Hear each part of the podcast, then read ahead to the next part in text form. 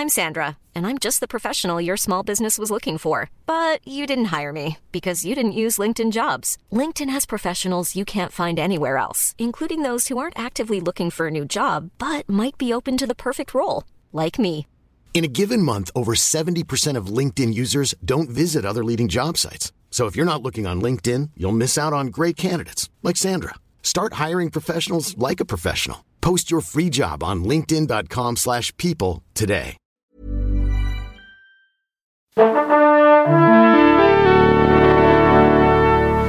Bonjour. C'est moi Orson Welles. J'aime pas trop les voleurs et les fils de pute. Salut c'est nos ciné, votre rendez-vous avec le cinéma qui, comme bien des adultes éprouvant régulièrement le besoin de s'abriter dans des univers imaginaires, ne s'est jamais vraiment remis de ses traumas d'enfant, surtout lorsque ceux-ci sont liés à l'image, ainsi celle de Tim Curry, grimé en Pennywise, le clown planqué dans un égout aura hanté, comme pas mal de gens de notre génération, merci M6, un bon paquet de nos nuits.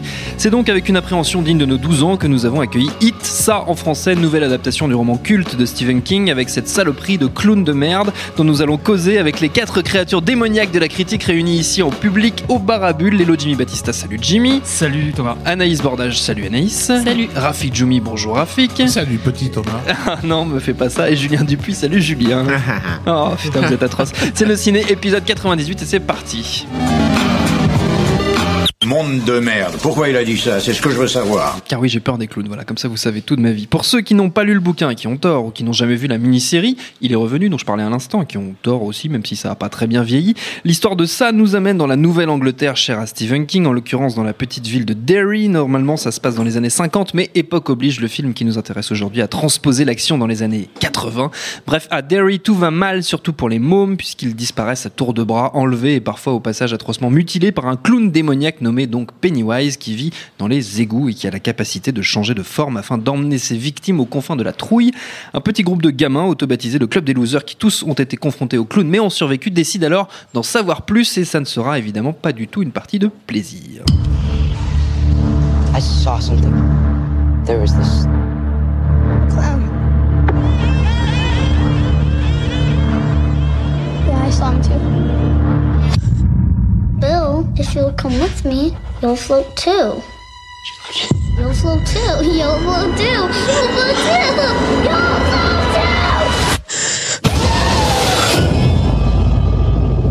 Et le film est signé par Andy Muschietti, réalisateur argentin remarqué par son film, euh, pour son film d'horreur Mama qui était sorti il y a 4 ans je crois avec Jessica Chastain. Pas de star dans ce nouveau film, c'est un cast d'enfants qui mène la danse même si certains ont été repérés dans des séries télé qui ont eu du succès. Et le rôle du clown est tenu lui par le suédois Bill Skarsgård et j'espère que je prononce bien son nom. Alors avant de causer peut-être plus généralement si on a le temps de Stephen King et de ses rapports avec le cinéma, votre avis sur le film Messieurs Dames? Tiens Julien, toi qui baille au corneille là, qui m'écoute même pas là, Si, si, moi, je t'écoute, moi. choses éprouvantes. Je suis pensif, je, je réfléchis à ce que tu dis Thomas, parce Ah, que je beau. respecte ce que tu gentil. dis.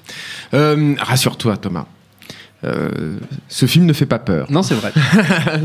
c'est vrai, je l'ai vu hier soir, j'ai pas eu peur. Alors moi, je, je déteste pas euh, du tout le film de, de Muschietti, mais il y a quand même deux, deux gros problèmes par rapport à, au défi de l'adaptation. C'est que donc un, ça ne fait pas peur. Et alors, on- c'est- c'est- ça, c'est un fait. Donc et après, il faut essayer de réfléchir pourquoi ça ne fait pas peur. Et je pense qu'une des raisons qui font que ça ne fait pas peur, c'est qu'il n'y a rien de transgressif en fait dans le film.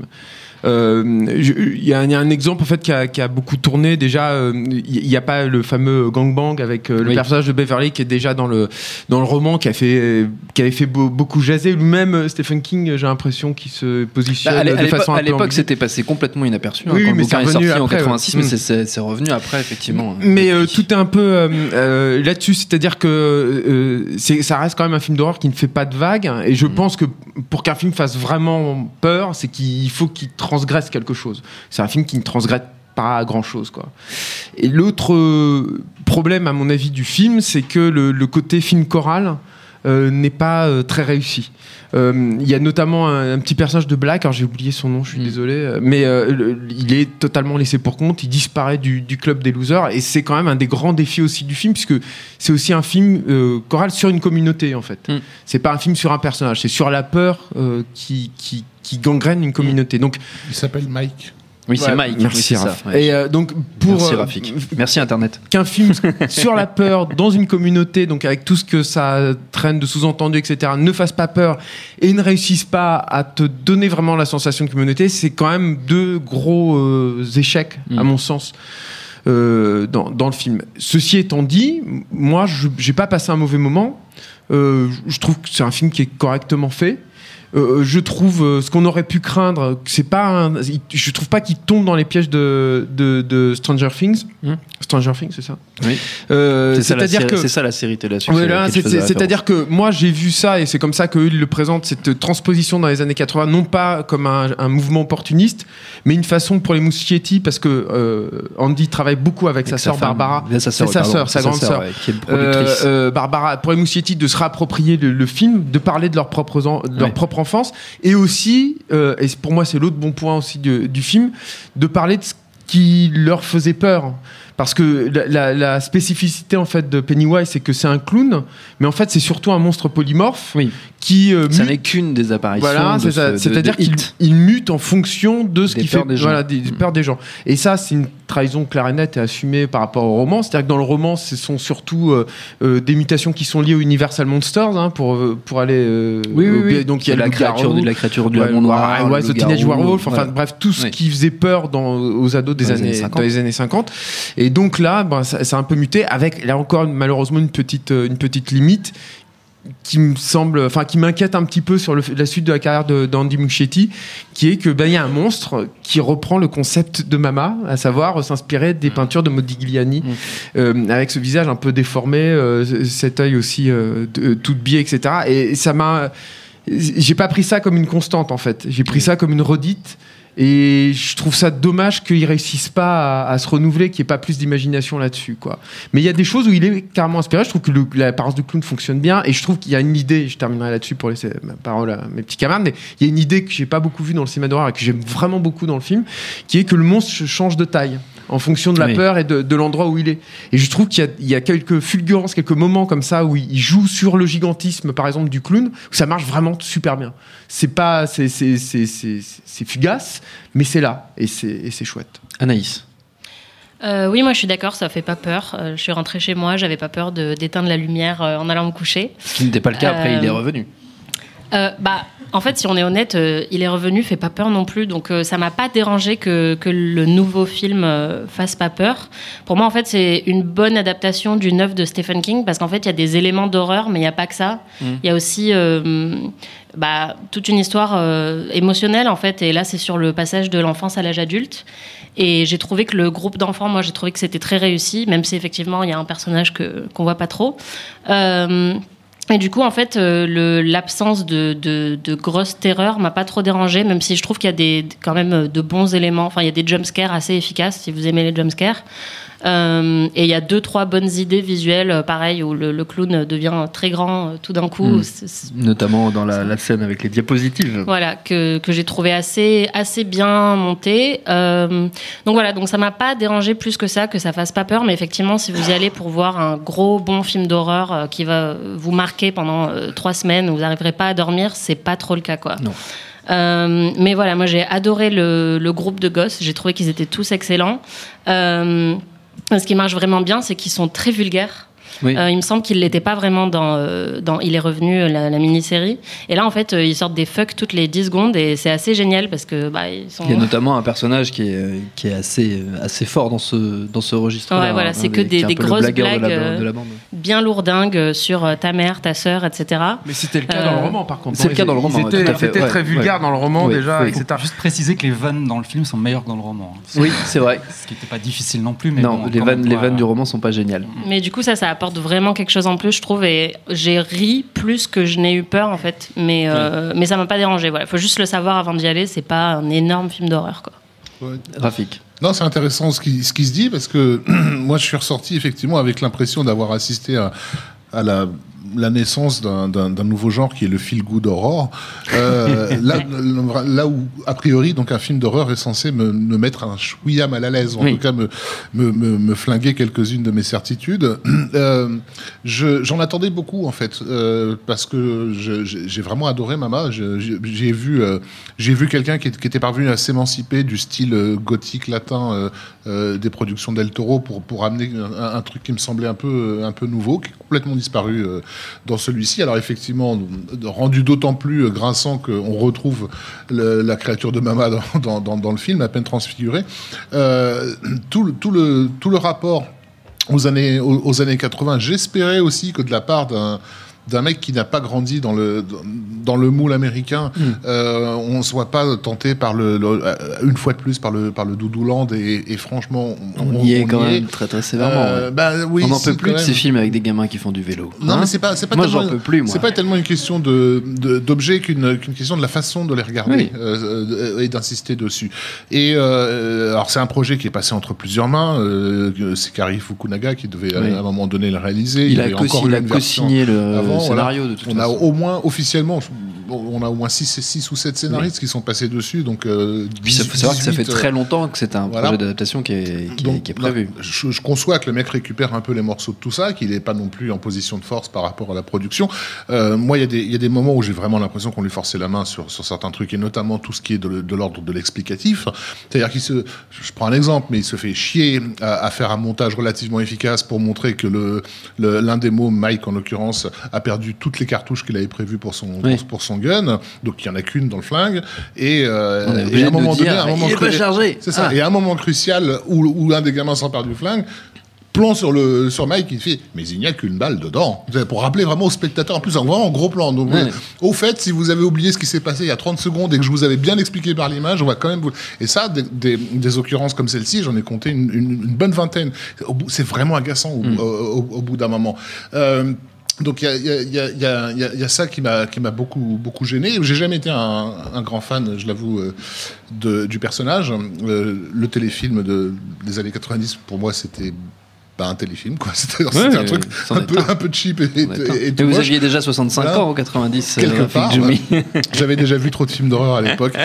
Euh, mais, euh, mais je reconnais que le film tient essentiellement la route par un une une photo assez et un cadre assez assez propre. C'est joliment cadré il y a- on se moque pas du monde. Quand on- si on compare à Stranger Things c'est quand même beaucoup mieux euh, achalandé quoi là-dessus. Mais cet aspect feel good horror m'a- vraiment euh, m'a vraiment euh, ouais, euh, alors qu'il y avait il y, a- il y a tellement d'éléments sur lesquels euh, on, on peut jouer pour faire mon- monter la, la, la- la tension. Le personnage de cette euh, de cette gamine moi j'aurais bien aimé justement avoir l'histoire du du, du gangbang qu'elle soit un peu plus salie de- de- d'emblée euh, qu'on comprenne vraiment qu'elle qu'elle Elle s'en euh, sort bien, hein, je trouve. Moi, c'est- un des personnages qui est le plus touchant à Beverly, L'actrice- mais je, je sens, je sens Barbara Muschietti en fait derrière elle en fait. L'actrice est, l'actrice est super bien dirigée. mais surtout, mais, c'est- mais, mais, mais- mais ça manque de, ça manque de mordant. La confrontation avec son père, elle est caricaturale. Euh, le, le coup de pied dans les couilles, je l'attendais depuis quatre bobines au moins. Tu vois. Enfin, donc, euh, c'est. Il n'y a plus de bobines, Rafik, c'est fini les bobines. J'avais 65 ans en Ouais, c'est vrai, 91, je te rappelle. Excusez-moi. donc euh, donc euh, il y avait tellement de choses à, à- à faire autour d'elle et donc euh, toute la séquence autour du lavabo et, et- et de ses règles et tout ça. Tu, veux vraiment me, me mettre mal à l'aise, mais vas-y, mais fais-les remonter les, les, les déjections quoi, qu'on se les prenne euh, qu'on se les prenne dans la gueule. Il y a, il y a rien de vraiment de vraiment sale, il y a rien qui nous qui nous mette en péril et et, et je comprends pas, je comprends vraiment pas. Enfin, si, je comprends, hélas, que, que, que des films comme ça, du coup, fassent, fassent des cartons absolus. euh, Oui, parce qu'il a fait un très très. Bah ouais. Alors on parle, le film n'est pas sorti en France, mais en en tout cas aux États-Unis, il a fait un premier week-end complètement délirant. C'est au-delà de la réussite ou pas du Ouais, film ouais. hein, d'ailleurs. hein, le, tra- hein, le trailer ouais. est, est- est plus flippant que, que le film. Alors, Oui, c'est vrai. voilà. Et, et l'autre truc qui, m'a, qui me gonfle, ça j'en peux plus, euh, c'est une des raisons pour lesquelles j'arrive plus à voir des films d'horreur depuis un, moment- un bon moment. Je parle de films d'horreur américains essentiellement. C'est, euh, c'est le travail sur, le- sur le mixage le- le- des bandes son. Le, assourdissant. le cheap trick, euh, euh, le cheap trick rythmique absolu qui veut qu'on passe d'une infrabasse à un aigu, à un machin, un truc, c'est toujours le même truc. Tu fermes les yeux, t'as l'impression de réentendre Conjuring 1, 2, 3 jusqu'au numéro 18. C'est la même bande son, quoi. Vraiment, il y a, y y pratiquement rien qu'à changer. Le- L'espacement euh, entre entre l'effet choc et, et le silence, et, il est il est au millimètre près, quoi. Et ça, c'est pas possible, quoi. T'es là dans la salle, tu fais un, ta, ta, ta, boum, ta, ti, ta, ta, ah. Enfin, voilà, quoi. De emmenez-moi, surprenez-moi, mettez-moi Oui. des coups de pied au cul. Enfin, je suis, je suis venu me faire du mal. Je suis venu voir un film d'horreur, donc euh, j'ai pas envie qu'on me berce. quoi.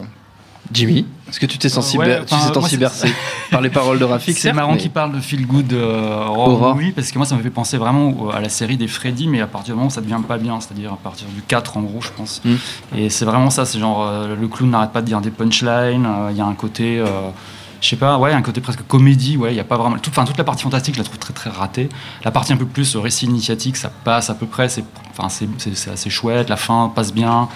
Euh, après, euh, puis après, il y a un autre problème, c'est que je trouve qu'il n'y a pas de vie. Enfin, c'est vraiment mort à l'intérieur ce film, quoi. Il n'y a pas de vie. L'impression de voir une chambre de. J'avais un cousin qui avait sa chambre de, de- avec ses jouets tout rangés comme dans un musée, sous un truc. Il fallait demander pour emprunter les jouets, quoi. Et c'est vraiment ça le film. C'est genre tout est bien rangé. T'as pensé à la chambre de ton cousin Ouais, vraiment pendant le film en plus. Ouais, ouais.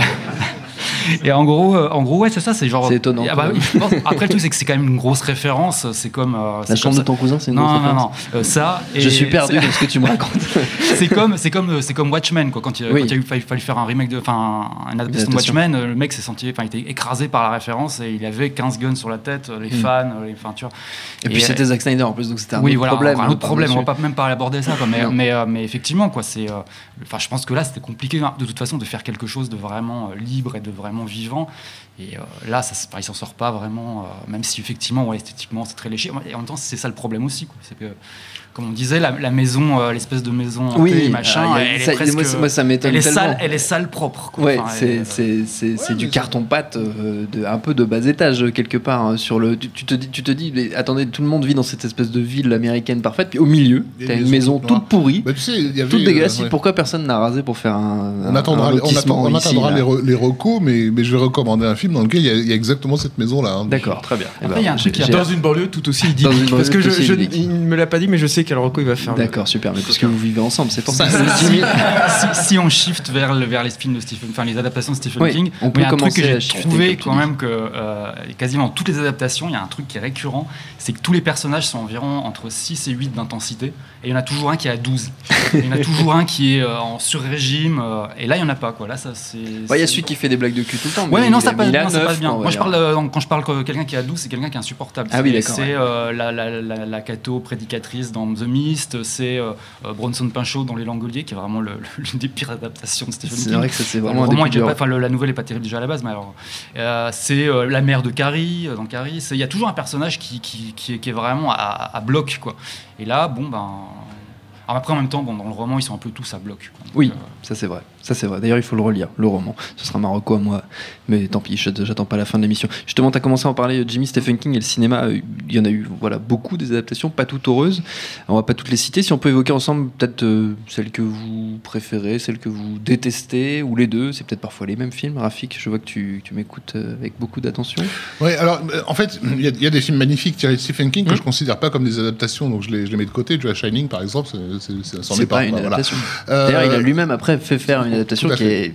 qu'il faudrait mieux Ah, éviter. faudrait Mais, regarder. euh, mais, mais j'étais, euh, j'étais très surpris et ravi. euh, j'avais, gamin, ouais, adolescent plutôt, j'avais lu Danse, Danse Macabre. Hum J'étais adolescent quand Danse, quand Danse Macabre était en, en librairie. Tu vois, j'ai- Oui, oui.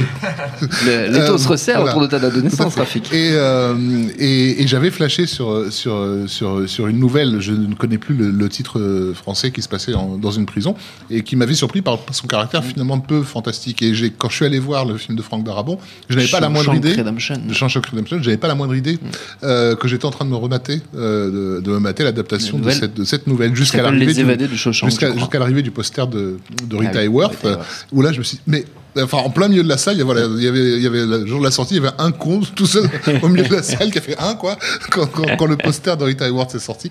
Et, euh, et, et je trouve que c'est voilà, c'est une, une des adaptations les plus incroyablement soignées de, Oui. de, de- de l'œuvre de King dans dans sa façon de creuser euh, le mal en fait qui se tapit euh, dans- au fond de chacun de nous. Darabont, qui d'ailleurs est un, un proche de King et qui a, qui a aussi adapté La Ligne Verte, Ouais, qui était aussi, euh, en tout cas, à mon Darabont, sens, c'est un proche de tout le monde. une hein. C'est un proche de. Del Toro, c'est un proche de, de tout- tout- tous les, tous Tous les tarés, gars. tous les Tous tarés les du fantastique, en fait. ouais, c'est- Tous nos c'est gars ses sûrs. potes, ouais. Tous nos gars sûrs. Julien Il est, mais le truc avec Darabont, c'est qu'il est sur la même longueur d'onde que Stephen King. Oui. Et c'est presque. euh, Je suis en train de réfléchir à toutes les adaptations de Stephen King, il y en a Il y en a tellement. vraiment beaucoup. Mais hein. c'est c'est presque une exception, en fait, j'ai l'impression. C'est-à-dire que Stephen King, comme le disait Rafik avec Shining. Ou moi j'aurais pu citer aussi Dead Zone qui pour Oui. moi euh, re- en fait tu peux reprendre le propos le pitch on va dire de- des romans mais l'ambiance ou ce que, ce, que, ce que tu apportes dedans c'est c'est complètement différent. Ou le cobaye. Bref. Et non mais et- et c'est- non mais c'est complètement différent. Et c'est une c'est une- c'est pas une trahison si tu veux mais t'es tellement loin que c'est plus du Stephen King Non. et euh, Darabont il a cette euh, parce que je pense que c'est c'est dur en fait à adapter Stephen King c'est à dire que quand tu es quand tu es impossible. très La preuve, le nombre de gens qui s'y sont cassés voilà, c'est ça. C'est-à-dire que quand tu es très fidèle, c'est compliqué pour plein de raisons, et notamment une des raisons sur lesquelles. Alors là, je, je- je me refais encore l'avocat du diable de, de, de, de Muschietti, mais une, quelque chose sur lequel je trouve dans Muschietti s'en sort pas trop mal, et qui a fait que euh, Karifuku Naga. euh, s'est barré d'ailleurs, euh, qui est de il faut montrer le monstre. Oui. Il faut qu'on ouvre la porte. C'est-à-dire que le monstre, euh, c'est chez Stephen King, c'est pas du fantastique à la Todorov tel qu'on l'entend en fait euh, en Europe. C'est-à-dire le fantastique, c'est la question, c'est la question à laquelle tu ne peux pas répondre. C'est est-ce que euh, ça s'est vraiment produit ou pas? Mm. Euh, Est-ce qu'il y a vraiment un fantôme ou pas? Non, chez Stephen King, il y a un fantôme. fantôme. On le sait, et en plus, il y a un fantôme, il est dégoulinant de Ouais, sang et de machin, etc. euh, il, il dit, il dit son nom au début, dès le début du bouquin. Et faire ça au cinéma, c'est très compliqué, ouvrir la porte. On peut le voir, hein, des fois, le monstre, et c'est super réussi, mais ça reste quand même très compliqué. Il faut avoir beaucoup de talent, et surtout, il faut avoir une, une conjonction de talents Mm. euh, qui est pas toujours facile à trouver. Alors, il y a des gens qui éludent ça totalement, et c'est le cas, par exemple, de Kubrick dans, dans Shining. C'est-à-dire Oui. que tu compares la fin de roman, du roman euh, Shining, qui est euh, ultra grandiloquent avec des monstres géants, et puis le, Des buissons le- qui le- bougent. Les buissons qui bougent, mais ça devient des monstres géants. Euh, euh, euh, et la fin de, de- de- du Kubrick qui reste très euh, cérébrale, euh, psychologique et tout, bah, ce sont c'est c'est deux œuvres complètement différentes. Et, et, et Darabont, je trouve, y compris dans, dans The Mist, qui est, en ce qui me concerne, je crois que c'est mon film préféré de Darabont, Ouais. euh, et, et une des meilleures adaptations de, de King. Il y a un truc entre ces deux esprits-là, entre ces deux artistes-là, qui fait clic, qui, qui fonctionne. Un Et Darabont, il montre- Un Americana, un peu, j'ai l'impression. Oui, un américain noble, Ouais. euh, érudit quand même, et, qui reste très proche du peuple aussi.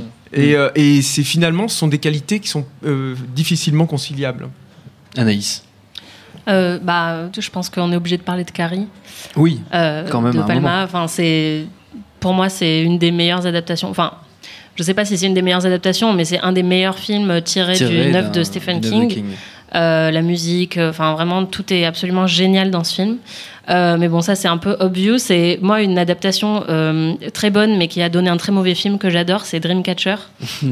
qui est vraiment un film pourri, mais c'est tellement fidèle au livre que du coup j'étais quand même contente de le voir parce que j'avais bien aimé le livre et du coup je me disais c'est exactement tout ce qui se passe dans le livre. Page pour page. Donc euh, voilà, c'est ça. Donc j'avais adoré, même si c'est vraiment très mauvais. Mais euh, voilà, c'est contrairement à Shining, c'est le mauvais film, mais qui est une très bonne adaptation. Très, très bon exemple de ce qui se passe quand tu ouvres la porte, que tu vois Voilà. le monstre et qu'il est nul. C'est vrai, un Dreamcatcher, Voilà. c'est ça, c'est c'est du trauma, quoi. C'est bien, Trauma. Alors, Qu'est-ce Oui, que t'as contre d'accord, mais Trauma pas, pas quand ça coûte euh, 100 patates. Enfin, je sais Ouais, pas combien bah ça avait bon, coûté bah oui, Dreamcatcher, bah, ça a écoutez. coûté cher. Jimmy. Euh, ouais, enfin, je sais pas, ouais, je- T'as je- ouvert la porte, tu vas la Dreamcatcher, fermer c'est pas mal euh, comme, comme exemple, parce que moi je suis tombé dessus, je connaissais pas le bouquin. Je suis tombé dessus sur euh, une chaîne du câble un jour, en plein milieu. Une chaîne du Et- câble. Tu ouais. reçois encore le câble. Oui, le câble, enfin C'est TNT, fou, je ne ça. sais pas quoi. Moi aussi je suis vieux. Et ouais, je et, sais. euh, et en fait, j'ai cru comprendre rapidement que c'était du Stephen King juste en regardant parce qu'il y a ce côté un peu bah, justement encore un personnage au taquet encore puis le enfin moi j'ai juste vu Stella où il faisait caca en fait et, euh, franchement euh, cette scène où il fait caca c'est quand même un truc incroyable quoi il y a, enfin, il y a un mec qui se vide littéralement Toxique avant il y a un mec qui se vide littéralement, effectivement, il ouvre la porte des chiottes et là il y a un extraterrestre nul à chier qui apparaît. c'est quand même- C'est quand, même euh, une scène, enfin j'étais là genre, c'est obligé, c'est Stephen King ça. C'est Stephen exactement King, quoi. pareil dans le livre, c'est ça qui est génial. Non, il y a un, un autre bon exemple, moi je trouve, c'est c'est Rob Reiner aussi, mais qui je Ouais, trouve est Me, euh, à partir à la- à- pas loin, il est, il est pas loin, il est, c'est un parent le- Mm. assez proche en fait de, de Darabont. hein. C'est c'est- Mm. c'est la même école d'écriture un peu, euh, d'exigence ce dans l'écriture. C'est la même ont, cinéphilie, c'est ont la même compris qu'il valait génération. mieux adapter des nouvelles que des, que des bouquins entiers. Bah, il a Déjà, adapté Misery quand même. Ah oui, il a oui, fait non, mais je Misery, sais. mais, mais- ouais, un peu pourri, mais, mais effectivement, euh, Stand By Me, ça, ça- c'était tiré aussi de, de Danse nouvelle. Macabre. Oui, fait, De toute fait. façon, c'est- c'est- il faut lire Danse Macabre, il y, a, Oui. il y a tout le cinéma des années 80 dedans. Avant de se quitter, comme toujours, les recommandations d'usage des amis, on peut continuer dans l'univers de King, parce qu'il y a quand même Maximum encore beaucoup de choses à dire. Excellent film.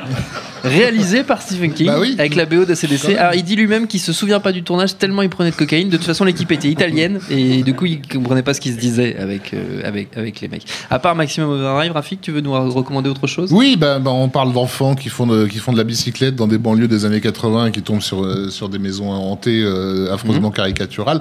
Euh, Il y a ce film de Gilles Kennan euh, qui est sorti en 2006, si ma ma mémoire est bonne, entièrement en performance capture, produit par Robert Zemeckis et Steven Spielberg, je crois. Ah oui, oui, carrément. Euh, des gens dont vous avez certainement entendu parler. Jamais. Voilà. Et qui s'appelle euh, qui s'appelle Monster House Oui.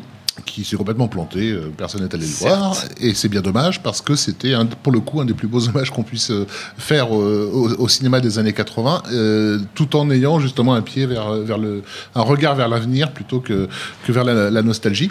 Et, et je trouve que le, le film, comment dire, fait partie de ces, de ces films de plus en plus rares, hélas, justement de- des années 80 par l'esprit, au sens où euh, il y, a un- il y a un respect et un amour pour la monstruosité, euh, donc en l'occurrence pour la maison euh, hantée, maison interprétée par euh, voilà par euh, Kathleen. Kathleen- non, pas Kathleen Kennedy. non, Ça, Turner. Kathleen Turner, merci. Une maison littéralement incarnée par Kathleen Turner. Et il y a un, un amour pour, pour cette pour cette monstruosité qui est que- qui est de plus en plus rare, quoi, que je vois plus. Donc si je comprends pas que que les gens délirent sur du Stranger Things justement en mode doudou les années 80 et qu'on passe complètement à côté d'un truc comme euh, comme Monster House qui, qui a euh, gardé l'esprit en fait de, de, de ces productions. Anaïs. Euh, bah, comme on parlait du mixage tout à l'heure et des films d'horreur de plus en plus relous avec ça, euh, pour ceux qui aiment les films d'horreur et qui n'aiment pas les jumpscares, donc le moment où la musique est très forte et vous fait sursauter, il y a un site très très bien qui s'appelle Where's the Jump? Et qui répertorie tous les films d'horreur et qui vous dit à quel moment du film il y a des jumpscares euh, et qui vous donne l'intensité du jumpscare, donc avec des étoiles, des niveaux et tout. Et c'est super bien. Et j'avoue que je suis allée sur ce site voir où étaient les jumpscares de ça avant d'aller voir ça. Euh, donc Mais ça explique peut-être pourquoi j'ai pas eu si peur que ça. Mais, euh, mais c'est pas mal si vous regardez un film d'horreur chez vous et que vous voulez savoir quand baisser le son parce qu'il va encore y avoir un truc relou qui fait sursauter pour rien parce qu'il y a un chat qui apparaît à la dernière minute ou je ne sais pas quoi. Bah, c'est très pratique. Voilà. Where's the jump? Très pratique. Très bien, merci. Info pratique fournie par Anaïs Bordage. Euh, Jimmy, Euh, bah, moi, c'est plus un film qui a pas encore été adapté. Enfin, il a déjà été adapté, mais pas très bien. Un film qui a pas été adapté un euh, livre Cimetière. Euh, il y a un Ah. livre qui a pas été adapté, pardon. il a été adapté. Si, oui, mais je sais, mais c'est- je sais ce que j'étais en train de dire. Il a pas été adapté très bien. Ah oui, Et avec la BO des Ramones, dont c'était j'attends- pas mal. dont j'attends vraiment une bonne adaptation. D'ailleurs, je me suis dit, je crois qu'il veut- c'est ce qu'il veut faire après, après Hit, T'a- en fait. T'aimes pas l'adaptation de, de, de Marie Lambert Non, et je trouve qu'elle a vie. En fait, c'est sûr que j'aime beaucoup le bouquin. Ah, j'aime et je trouve ouais. qu'il est vraiment dégueulasse, horrible et tout. Et le- celle de l'adaptation de Marie Lambert, le- elle, est- sympathique, quoi. Tu vois, elle est Pour, pas, elle est pour- pour pas- le, pour le coup, là, c'est- je me, je me souviens d'un film d'horreur qui m'était mal à l'aise. Ah mais oui, mais à l'époque, en 89. Non, mais même, il transgresse. Enfin, je veux dire, t'as le- l'enfant zombie. c'est c'est- ça- Bah, pour en le fait, coup, t'as une vraie bouquin- transgression le bouquin, là-dessus. il y a une vraie quoi. transgression, Culture. c'est sûr, mais je trouve que le, bouquin, le, le film est encore trop soft, quoi. Parce que le bouquin, il, est, il va vraiment sur des trucs vraiment horribles, quoi. Enfin, c'est vraiment, enfin, ça reste quand même. euh, euh, en plus, c'est une bonne métaphore pour ce qui se passe aujourd'hui dans le cinéma, c'est-à-dire faire revenir les gens à la vie euh, sans arrêt, sans arrêt, et refuser qu'ils meurent. Enfin, c'est un peu, euh, un Et, ce qui passe. on a tendance à tous l'oublier, mais il y a eu un cimetière 2 hein, euh, Oui, par c'est Marie aussi, Lambert, aussi, qui ouais. est en fait un cimetière, ce que Highlander 2 est à Highlander, à peu de choses près. Donc il mérite d'être vu rien que pour ça, c'est du n'importe quoi. Ça a l'air sympa. Julien, c'est toi qui conclus. Euh, euh, J'en ai plein, mais je. Bah, je- j'imagine, non, mais vas-y, donne-moi tout ce que Euh, euh, moi, je vous conseille, parce qu'on n'en a pas parlé, il y a Anatomie de l'horreur en fait de, de Stephen King, qui est une œuvre d'analyse sur le fantastique, Oui. qui est très facile à lire en fait, parce que c'est très ludique comme euh, ce que fait euh, Stephen King. Hein, donc c'est pas du tout un ouvrage universitaire euh, si vous avez, si vous n'êtes pas habitué à lire ce, ce- ce- ce genre d'ouvrage. Mais allez-y, c'est c'est c'est super intéressant. C'est une vision, euh, justement, j'en parlais tout à l'heure, mais c'est une vision du fantastique euh, euh, très particulière. Et je, je, je pense que ça fera date. Je pense que c'est pas assez reconnu d'ailleurs dans le milieu universitaire. Je, je parle d'expérience pour le coup.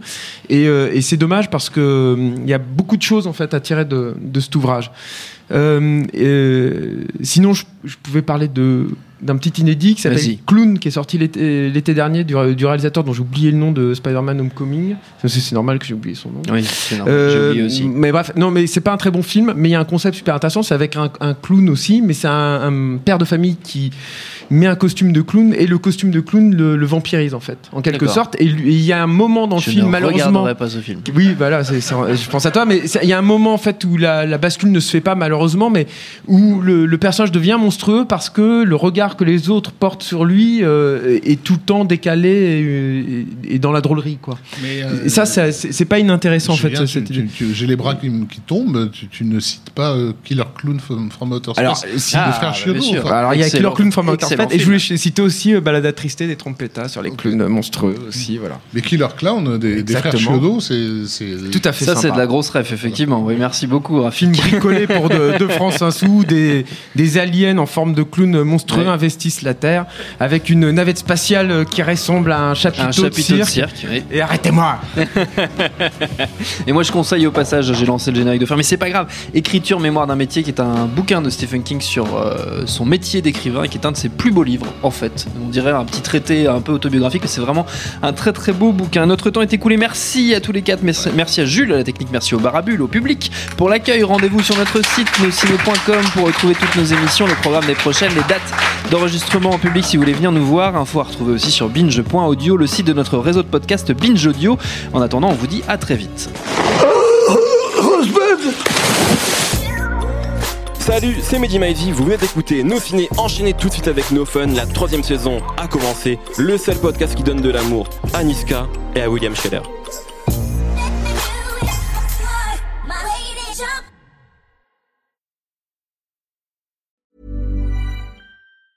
Mom deserves the best, and there's no better place to shop for Mother's Day than Whole Foods Market. They're your destination for unbeatable savings, from premium gifts to show-stopping flowers and irresistible desserts. Start by saving 33% with Prime on all body care and candles. Then get a 15-stem bunch of tulips for just $9.99 each with Prime. Round out Mom's menu with festive rosé, irresistible berry chantilly cake, and more special treats. Come celebrate Mother's Day at Whole Foods Market.